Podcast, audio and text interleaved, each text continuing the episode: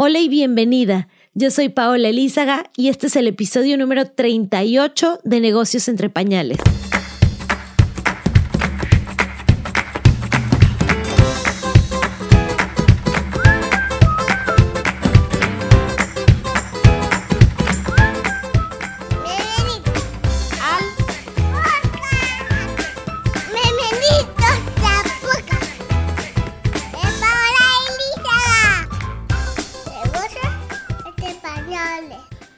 Bienvenida a un episodio más de Negocios entre Pañales, el podcast en donde puedes aprender todo lo que tiene que ver de negocio y maternidad, pero sobre todo cómo combinar esos dos temas de una forma que te haga sentir súper feliz.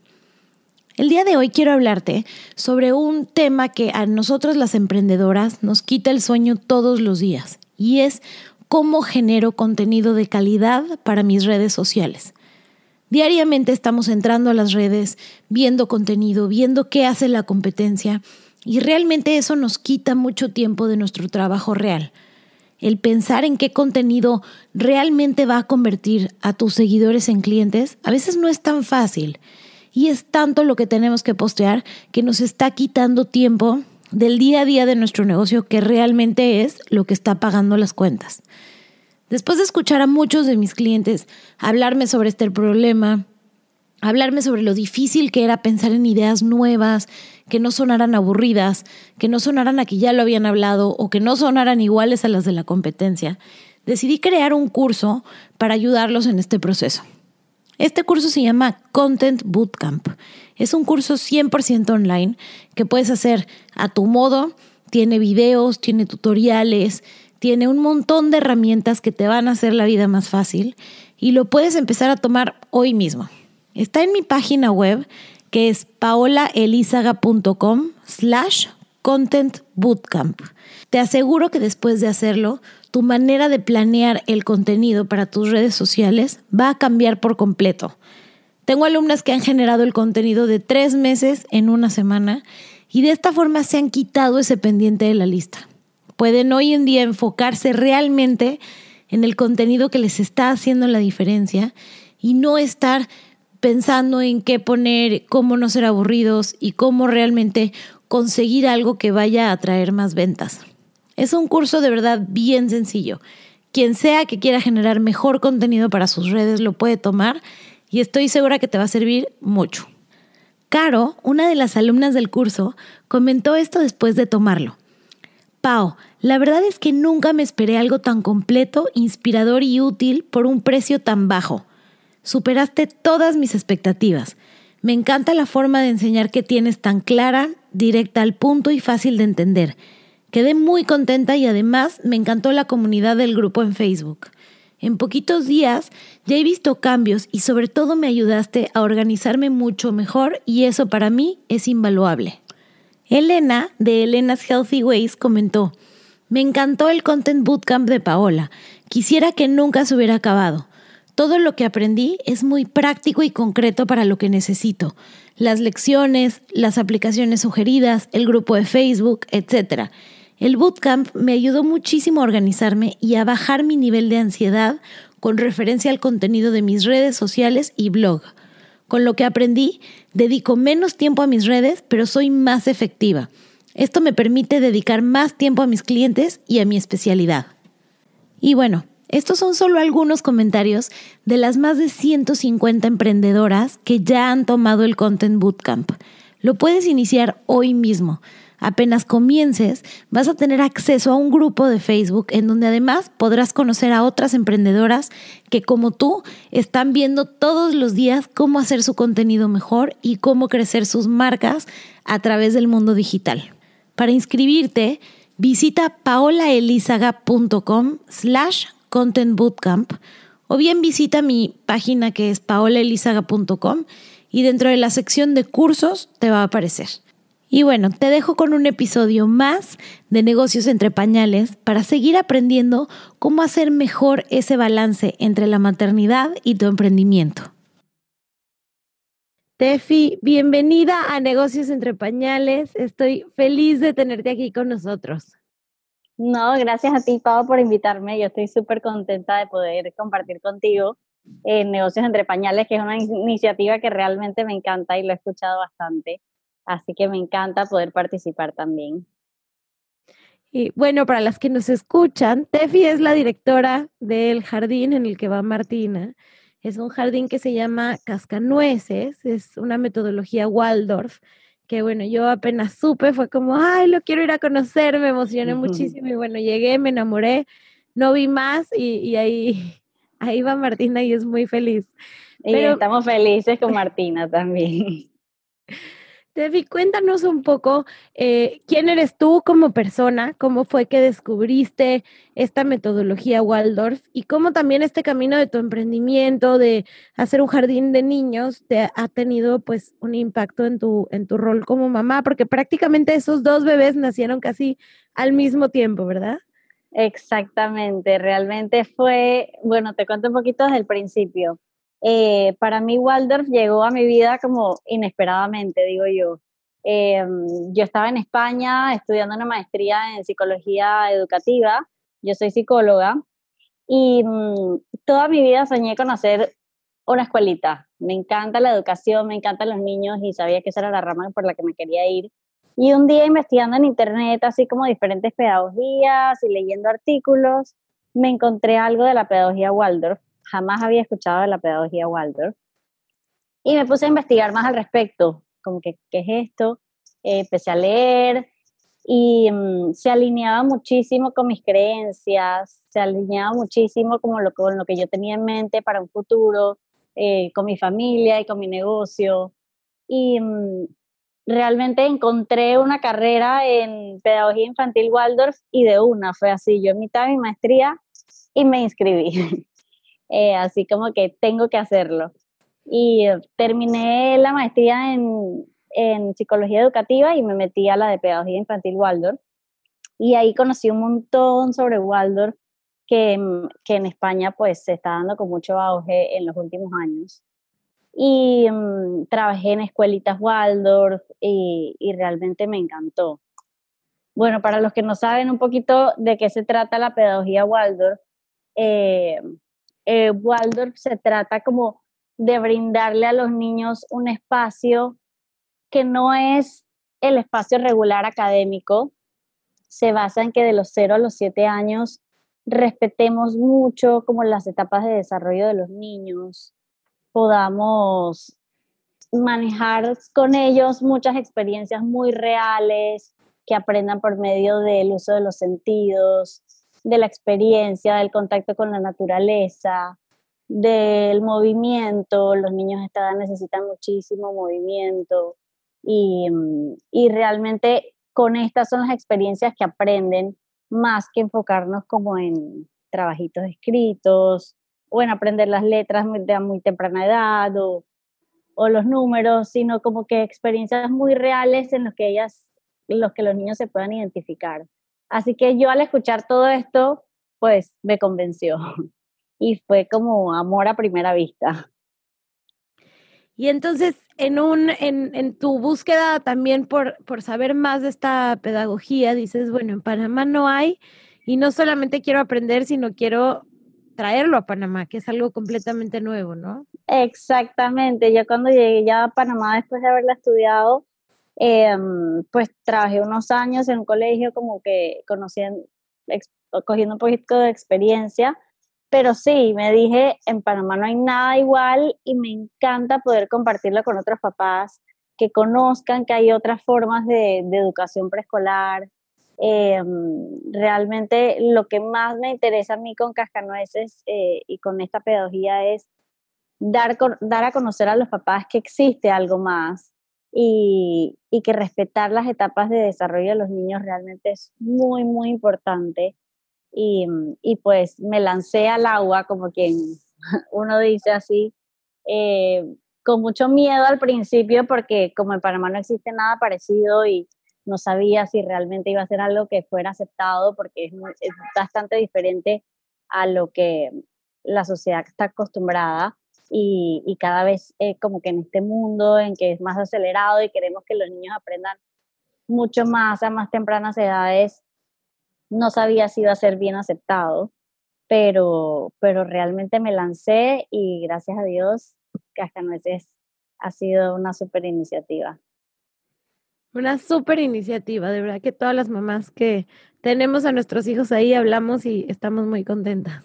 No, me encanta, me encanta realmente haber encontrado familias súper lindas que nos apoyan, que les gusta, eh, que realmente entienden como, sabes, como la diferencia entre apresurar a los niños a, una educación más formal, más temprano. Cada vez queremos como que, que los niños sean más adultos a más tempranas edades y no les permitimos ser niños. Y entonces, pues, en Cascanueces y con la pedagogía Waldorf, queremos todo lo contrario, queremos dejarlos ser niños, queremos dejarlos mover, queremos dejarlos explorar, eh, participar en actividades de la vida diaria, como nosotros cocinamos, eh, eh, lavamos mantitas, y, y, pues eso es lo que los enriquece día a día. Tienen un huerto, brincan en los charcos, o sea, cosas que a veces se nos olvida que para los niños son súper divertidos y pensamos que ya solamente encuentran diversión en un iPad. Exactamente. Muchas veces se nos olvida todas esas cosas sencillas de la vida y pensamos cómo podemos, por ejemplo, em, desarrollar la parte sensorial. Entonces pensamos como que cosas muy artificiales y realmente sacando a un niño a un parque, a disfrutar de los charcos, eh, a tocar las hojas, las texturas, a subir un árbol. Todo esto son experiencias que los enriquecen mucho más que preparar un Play-Doh en casa, ¿sabes? Como que jugar con Play-Doh en casa o, cosas así más artificiales, o jugar con un iPad o con un celular, etcétera. Claro. Y bueno, ¿cómo es, cómo es esto en, en, en este día, en esta época, eh, en donde los niños ya no están acostumbrados? O sea, me imagino que has tenido muchos retos, no solamente a nivel, eh, pues, de los niños, sino a nivel empezar un emprendimiento en un en un lugar en donde no existe ni siquiera la cultura, eh, pues, de, valorar eso porque antes no ha existido. Eh, ¿Cuáles fueron estos retos que tuviste al principio, digamos, para convencer a tus primeros 10 clientes? Sí, mira, realmente fue un reto. Em, mi primer reto más grande fue encontrar personal, porque eh, pues no hay mucha gente en Panamá, no se conoce mucho la pedagogía Waldorf, y encontrar maestras realmente entrevisté un montón y como que se alinearan con, con estos pedagogía y se alinearan con, con pensar diferente y acostumbrarse a una metodología diferente que no es poner a los niños a hacer trabajitos, eh, realmente fue un reto. Me tocó buscar, gracias a Dios, encontré teachers súper lindas que me acompañan hoy en día y que les encanta la pedagogía y la manejan súper bien. Eh, pero enseñarles todos mis conocimientos. Y, y, bueno, por otro lado, los papás, como tú dices, como la mayoría de papás que llegan a Cascanueces no tienen idea qué significa la pedagogía Waldorf. Entonces, mucho enseñarles un poquito y, y, gracias a Dios nos han llegado, como te digo, familias súper lindas que han confiado ciegamente y les ha encantado. Eh, pero, por ejemplo, te digo algunos ejemplos, nosotros damos como tú dices, tenemos un huerto donde los niños participan un montón y nosotros ofrecemos a los niños una merienda súper saludable eh, todos los días en la mañana y ellos participan de lavar las frutas de la merienda y de preparar que sea un batido de, frutas o lo que sea. Y muchos papás llegaban como que, en verdad le vas a dar frutas y vegetales, mi hijo no come eso, ¿cómo vas a hacer para que coma? Y, y, te sorprenderías, o sea, ellos involucrándose un montón en lo, en lo que hacen, involucrándose en ahorita con el huerto, en ver lo que van a comer, de dónde lo sacan, eh, los anima un montón y, y pues lo hacen, lo terminan haciendo por imitación o por interés eh, y les motiva un montón y a los papás ver como que todas estas cositas se motivan bastante también. Eh, pero realmente ha sido un trabajo de constantemente ir involucrando a los papás, nos gusta muchísimo y una de las cosas más importantes de esta pedagogía es que la familia esté muy involucrada de cerquita con lo que realizan los niños, ¿sabes? Para nosotros no es como la escuela es un no zone para papás, eh, como, como puede pasar en muchos lugares, sino más bien queremos que vengan y vean y vivencien con nosotros todo lo que viven los niños de cerquita día a día. Y es que es impresionante cómo ellos llegan y lo transmiten, ¿no? Nosotros ya tenemos un huerto en el balcón, una muerta, como le dice Martín. sí. Tenemos un, huerto en el balcón porque ella fue la del interés y entonces vio una macetita y dijo, bueno, vamos a plantar y este, todos los días ahí se despierta y le quiere echar agüita y cuando llegamos al jardín nos la presume, pero es, es como también este, estos intereses que a veces a nosotros se nos olvida, no vivimos afuera, no tenemos la necesidad de sembrar nuestras verduras eh, y, vamos olvidando que todo esto puede ser un juego para ellos. Claro, claro, y es un juego y, y con lo que aprenden un montón, o sea, a la vez que los niños están sembrando, están aprendiendo colores, texturas, causa y efecto, están aprendiendo a cuidar a un ser vivo, o sea, el aprendizaje es infinito. Em, y con todas estas experiencias así naturales de la vida muy real, es con lo que buscamos que los niños aprendan más que utilizar un video o un tablero o, o, sabes, actividades en siéntate y mira el papelito que dice que el árbol creció. No, es como llevarlos a lo real, realmente lo real es lo que va a influenciar más eh, su experiencia y va a tener impacto en su aprendizaje. Tefi, y entrando en este tema ya de, pues, de la tecnología, hay veces que, este, en nuestro caso, por ejemplo, decidimos que Martina no viera pantallas hasta después de los dos años y, en, y para nuestra familia ha sido fácil porque nosotros no la vemos, así que no ha sido como limitarnos nosotros, simplemente no hay como lugar, no sé, tenemos muchas actividades el fin de semana y realmente no fue difícil. Sin embargo, llegó después a un punto en donde ya eh, pues los amigos lo ven, o hay películas, o hay eh, cositas de las que el resto habla, entonces dijimos, bueno, vamos a empezar a introducirlo poco a poquito algunos días eh, y, hoy tenemos un movie night que hacemos todos los domingos.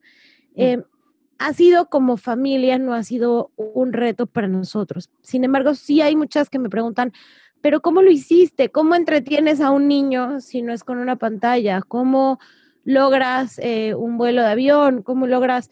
Entonces, más allá de, de nuestro caso, que yo creo que es atípico, quería yo escuchar y que nos contaras cómo es eh, pues también la postura Waldorf. Eh, yo tuve la oportunidad de también que nos dieras una plática de cómo de alternativas que uno puede hacer, eh, razones por las que es mejor pues mantenerse no, no tan apegados de la tecnología y que nos ayudes como a todas las mamás también a entender esta, esta visión. Claro, mira, em, hoy en día se han hecho muchísimos estudios en cuanto a la tecnología y, y, cada vez se exponen a los niños a más tempranas edades a la tecnología.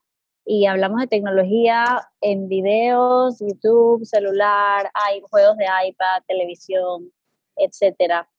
Y, y los estudios lo han demostrado que hay muchísima relación con la exposición temprana de tecnología eh, con mucha falta de concentración y atención de los niños en el futuro eh, surgen muchos casos de déficit de atención, de hiperactividad, los niños cada vez más se, se ha visto pues con estos estudios que se interesan mucho menos por las actividades em, más reales, pues prefieren estar en un iPad que ir a jugar con una pelota, eh, no les llama la atención otras actividades que no contengan tantos estímulos como los tiene la tecnología.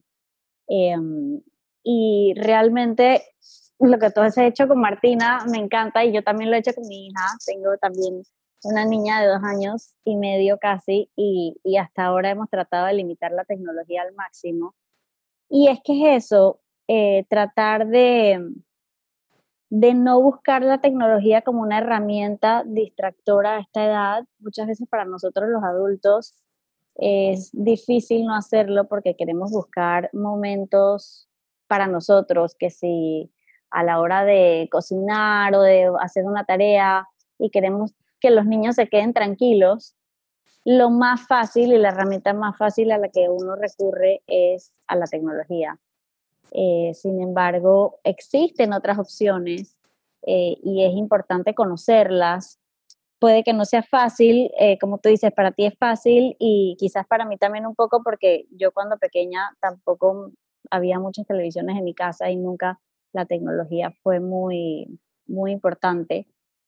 Pero para otras familias en que están más presentes, quizás sí es un poquito más difícil limitarla.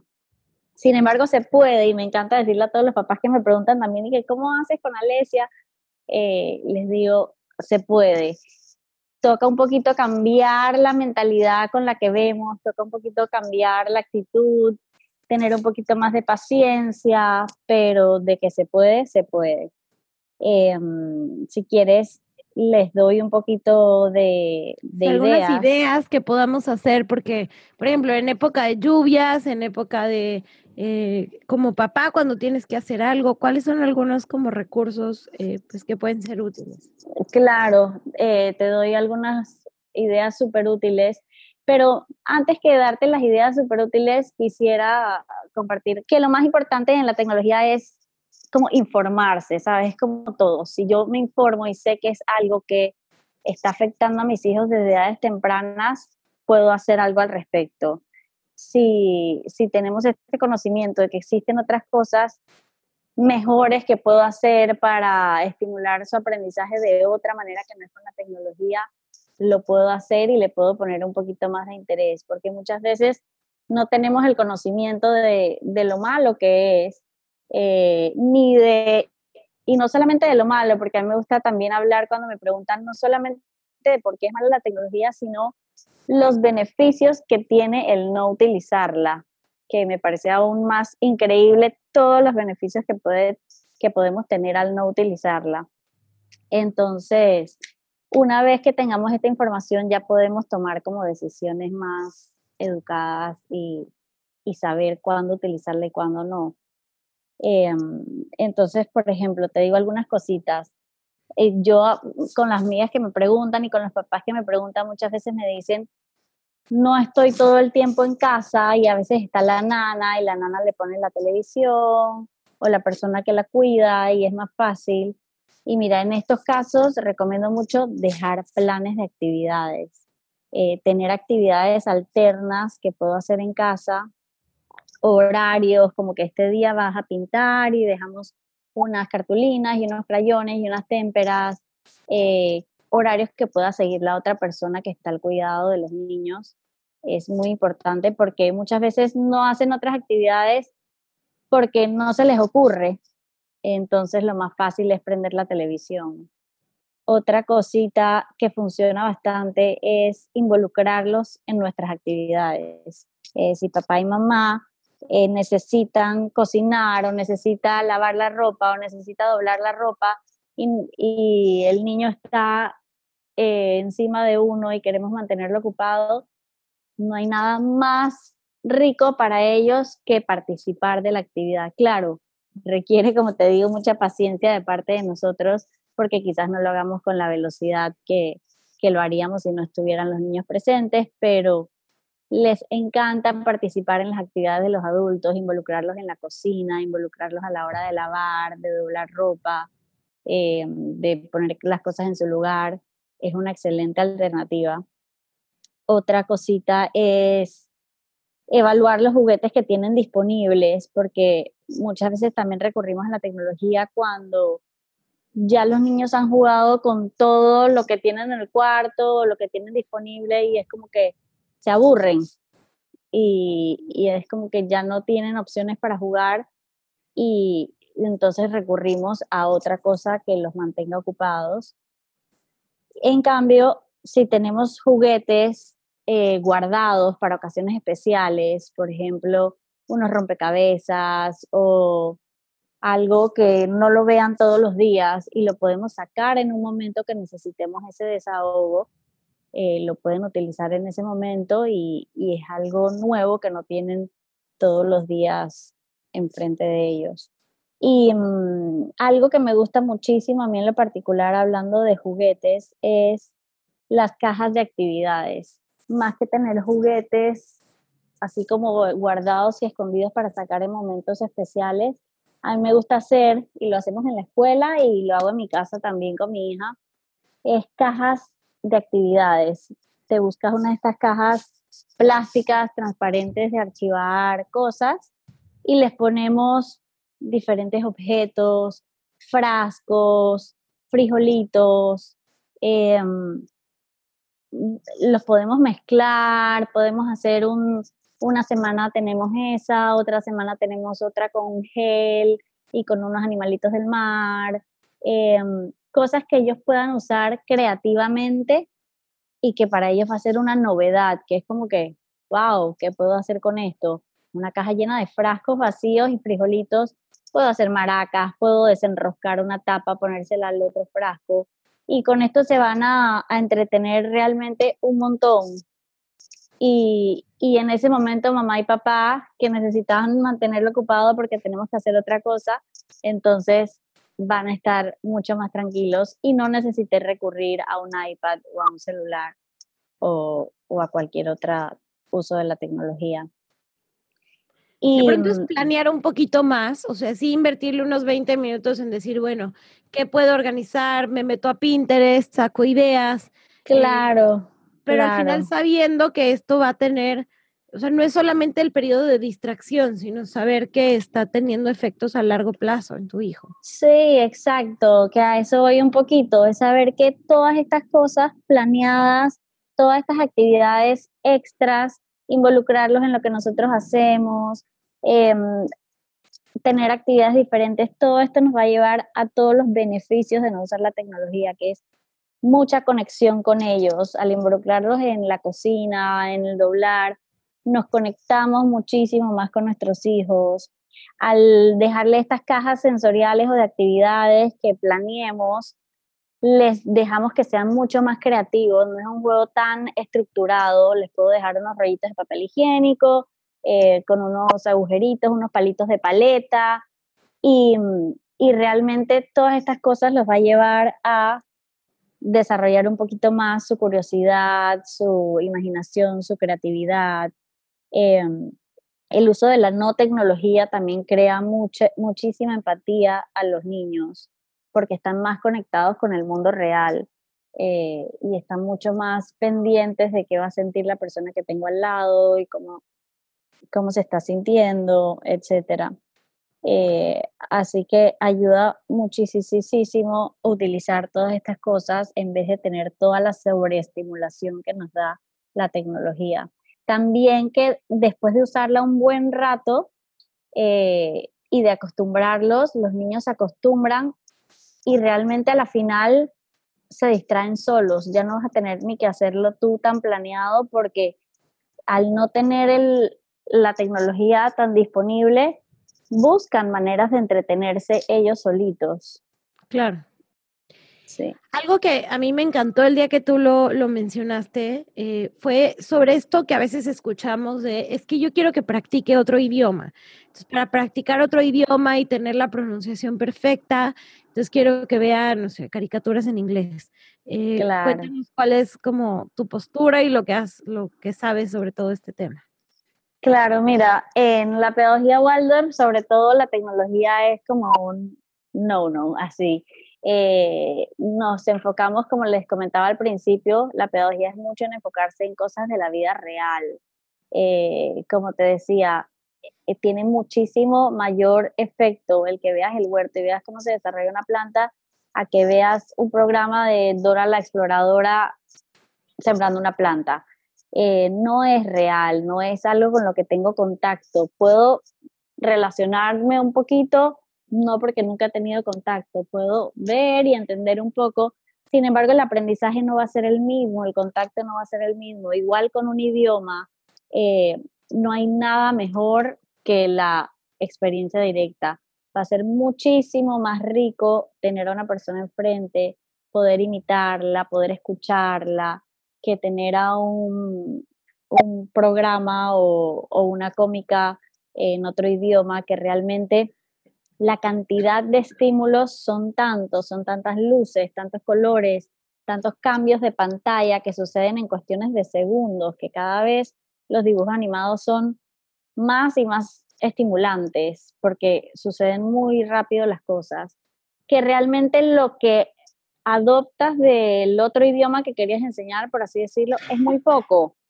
Tu la mente del niño en estas etapas, sobre todo, y que estamos hablando, es importante recalcar de las edades de 0 a 4 años, sobre todo, que es como que el cerebro se está desarrollando. Entonces, ver todas estas imágenes en la rapidez en que, se, en que se reproducen no me va a dejar tanto prestar atención a la parte del lenguaje, no me enriquece tanto en la parte del lenguaje como lo es una exposición directa a una persona en la vida real.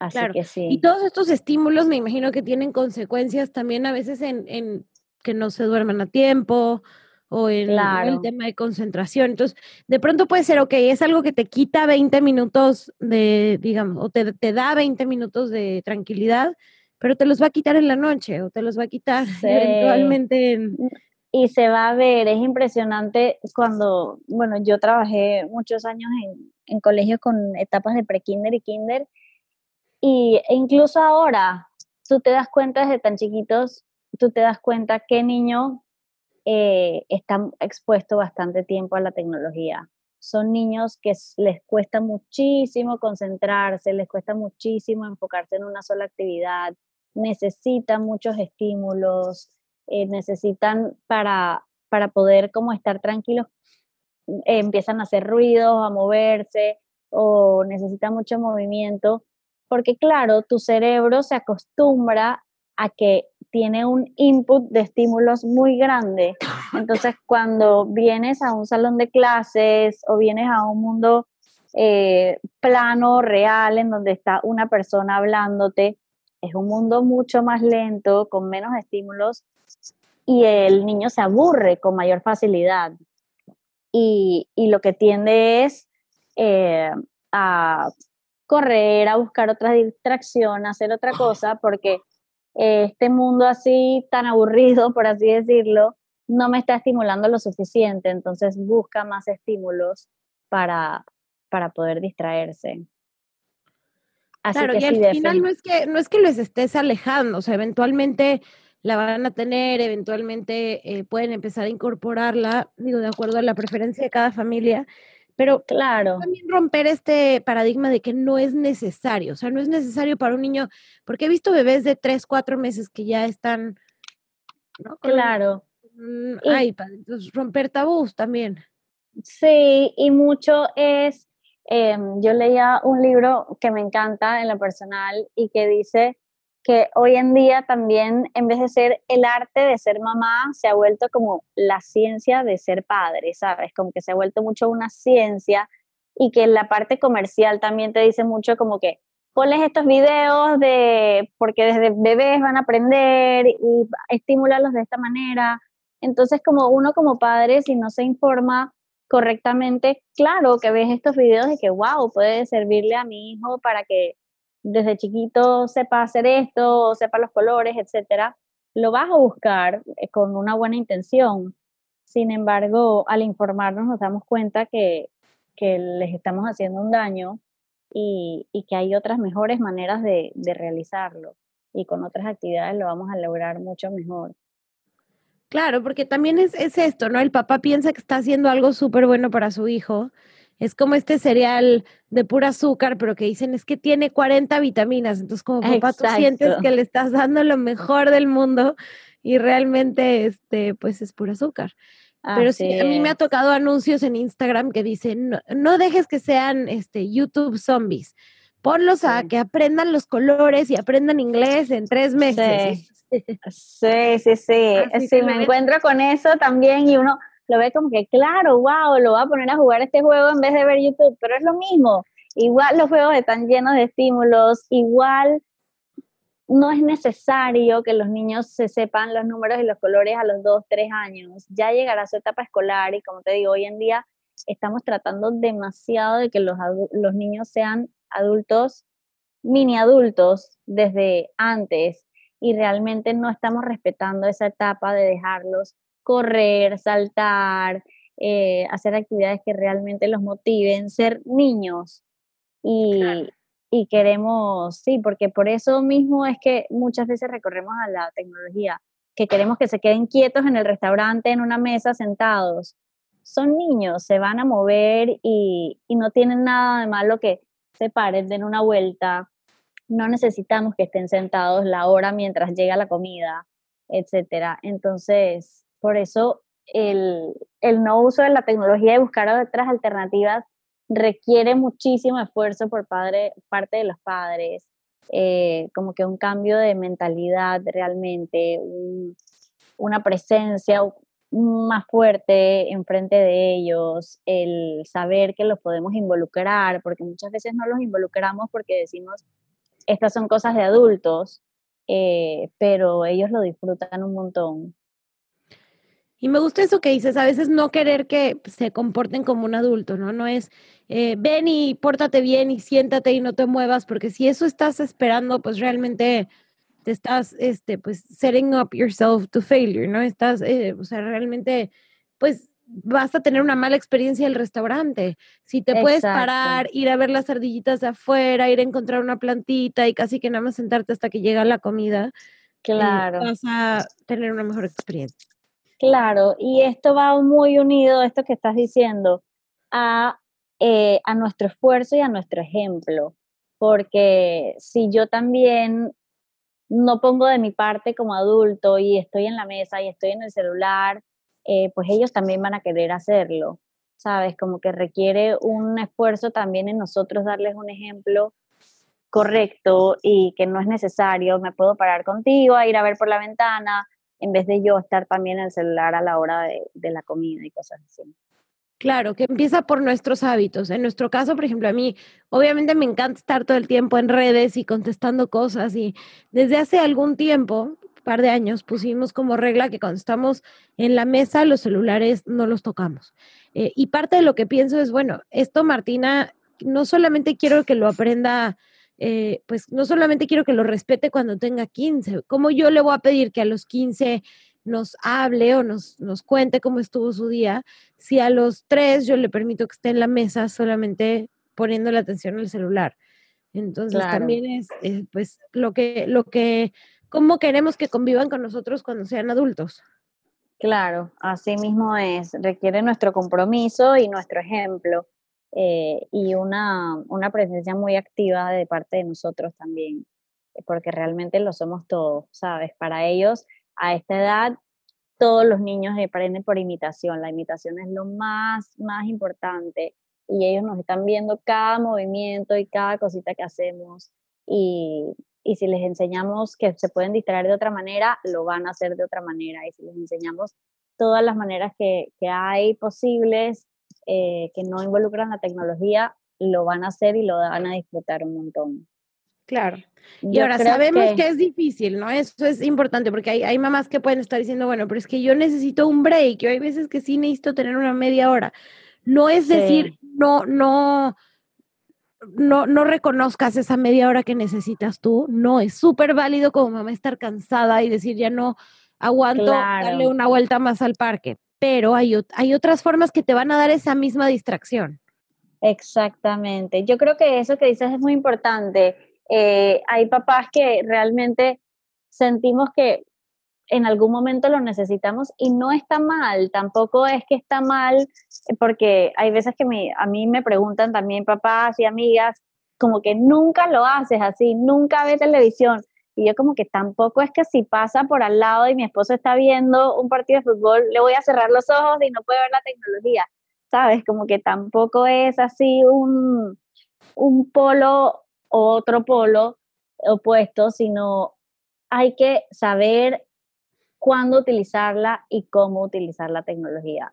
Si realmente necesito ese break y sé que como mamá lo necesito, tratemos de buscar eh, alguna cosa que sea lo, lo más, digamos, lo menos dañino, lo más educativo en ese momento y, y acompañarlos. Muchas cosas, una de las cosas más importantes en el uso de la tecnología cuando son pequeños es el acompañamiento del adulto.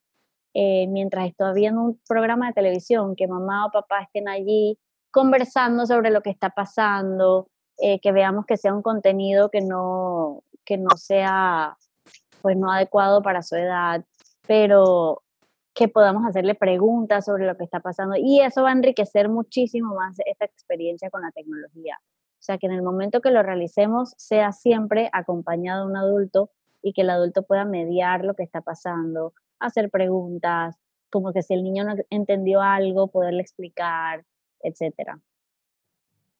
Qué importante eso, porque también no es, no es, eh, bueno, le dejo el programa y yo me voy a hacer otra cosa, sino pues también requiere que tú estés ahí explicando, contándole lo que, lo que ha sucedido, lo que están haciendo. Entonces tal vez funciona mejor el jueguito en donde ahí sí te puedas distraer por completo. Exactamente, exactamente. el programa que tú estar viendo la princesa y diciéndole por qué Así es, así es. Por eso muchas veces es mejor optar por las otras cosas que las recomendaciones que te di, las cajas de actividades, los juegos eh, abiertos, así muchas cosas de materiales creativos que ellos puedan hacer, un juego libre, creativo. Y, y al fin y al cabo, como te decía, ellos se acostumbran. Ya yo dejo a mi hija y yo estoy en un cuarto haciendo algo y ella solita va a su cuarto y se distrae. Yo no necesito decirle qué hacer eh, ni con qué jugar, sino que ella solita va buscando como que las herramientas porque sabe que la tecnología no es ni siquiera una opción. Claro. Eh, pero, pero se puede, o sea, yo incentivo mucho a los padres a decirles que se puede. Claro que requiere muchísimo esfuerzo y, y requiere mucho compromiso de nosotros como adultos, eh, pero se puede. Y uno, una de las cosas más importantes es como tú dices, las mamás a veces estamos cansadas, necesitamos momentitos de, de relax y saber cuándo podemos y cuándo no, porque, porque hay momentos en que definitivamente, como te digo, es importante involucrarlos que si en la cocina o, o en lavar las cosas o lo que sea, pero si en ese momento yo estoy apurada porque tengo una cena o estoy con un dolor de cabeza o estoy como que no tengo ganas de hacerlo o estoy en un momento en que no me siento bien, involucrarlo no va a ser la mejor opción porque me voy a desesperar si no, si ensucia algo. Eh, entonces quizás entendiendo, comprendiendo un poquito mejor nuestras emociones y cuidándonos a nosotras como mamás, podemos darnos cuenta cuándo lo podemos hacer y cuándo no es lo mejor y buscar otra opción alterna. Qué importante todo eso. Yo creo que ahora que, que está por llegar Nico, me voy a meter a Pinterest. Eh, ¿cómo, ¿Cómo buscamos? ¿Activity Box o cómo se llama? Sí, puedes poner Activity Box o Sensory Boxes también, porque hay unas que son sensoriales y otras que son actividades y realmente, mira, al principio puedes coger muchas ideas de Pinterest, pero cosas sencillas que tú metas en una caja y tú cojas diferentes cosas. Yo, por ejemplo, hay veces que cojo palitos de paleta y una caja de Kleenex vacía y unos frascos y meter diferentes objetos y unos animalitos que encuentre por ahí, unos animalitos del mar. Em, eso realmente les va a llevar a decir como que, uy, ¿qué es esto? ¿Qué hago con esto? Eh, y, les va a dar esa oportunidad de, de crear y de imaginar y, de hacer cosas diferentes, porque los juguetes una de las cosas que practicamos mucho en la pedagogía Waldorf es que los juguetes sean lo más natural y lo más abiertos posible a las posibilidades de juego, eh, que no sean tan estructurados como los juguetes de plástico la mayoría de veces son, porque si tienes un juguete que es un chanchito que canta cuando le metes monedas, entonces ese juguete tiene un solo propósito, le metes moneda y cantas, ya como te aburriste. Es súper limitado y no puedo hacer más nada y claro, le das eso a tu hijo para que se distraiga un ratito, se va a distraer siete minutos y ya se cansó y ya no hay nada más que hacer con el chanchito.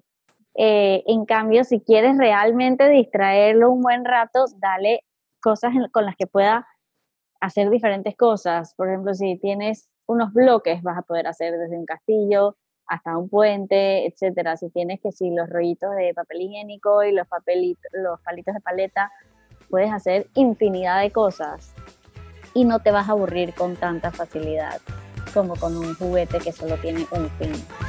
Tefi, no sabes cómo nos abres los ojos. Eh, te agradezco muchísimo por todas estas ideas que estoy segura que, nos van a ayudar a, orientarlos y a pues realmente darles las herramientas que necesitan. Y, y, bueno, dejo todos tus datos para quienes están en Panamá que puedan conocer Cascanueces, que es este jardín con pedagogía Waldorf, y también tus datos por si te quieren contactar a ti. Perfecto, mil y mil gracias Pau por invitarme. Eh, la verdad me encanta haber compartido todo esto y si cualquier cosita estoy a la orden y en Cascanueces también tenemos las puertas abiertas para todo el que quiera venir a conocernos. Mil, mil gracias. Un abrazo gigante. Cada podcast que traemos para ti es producto de mucha investigación, reclutamiento, hablar y buscar a emprendedoras que sabemos que pueden hacerte una diferencia en tu camino como mamá y emprendedora. Así que hoy quiero pedirte por favor que nos ayudes con algo. Si te gustó el episodio que escuchaste, tómale un screenshot, compártelo en redes, déjanos un review en iTunes, enséñale a tus amigos cómo lo pueden escuchar y también, ¿por qué no? Escríbeme un mail contándome cuál fue tu episodio favorito y qué fue lo que más aprendiste de él. Te prometo que eso me va a alegrar el día y dar mucha energía para seguir produciendo muchos más podcasts.